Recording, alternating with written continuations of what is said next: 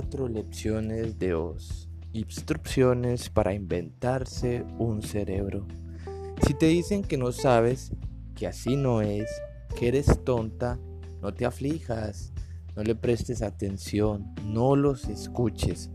Si cuando llena de preguntas las compartes como comparten las nubes la lluvia y ves que se cubren la cabeza, los oídos, los labios, no te preocupes, no te preocupes, no te preocupes.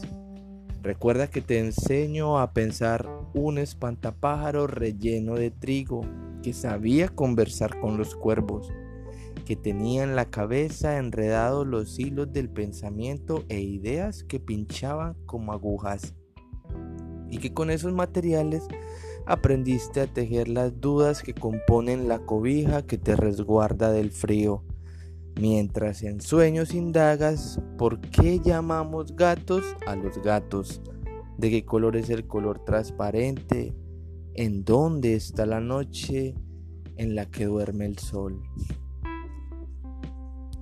Cerebro 1. Sustancia animal blando que se alimenta de las cosas que leemos y los poemas que escribimos. Ejemplo, en la casa Barrientos encontré otra baldosa era una baldosa con cerebro, una baldosa pensativa.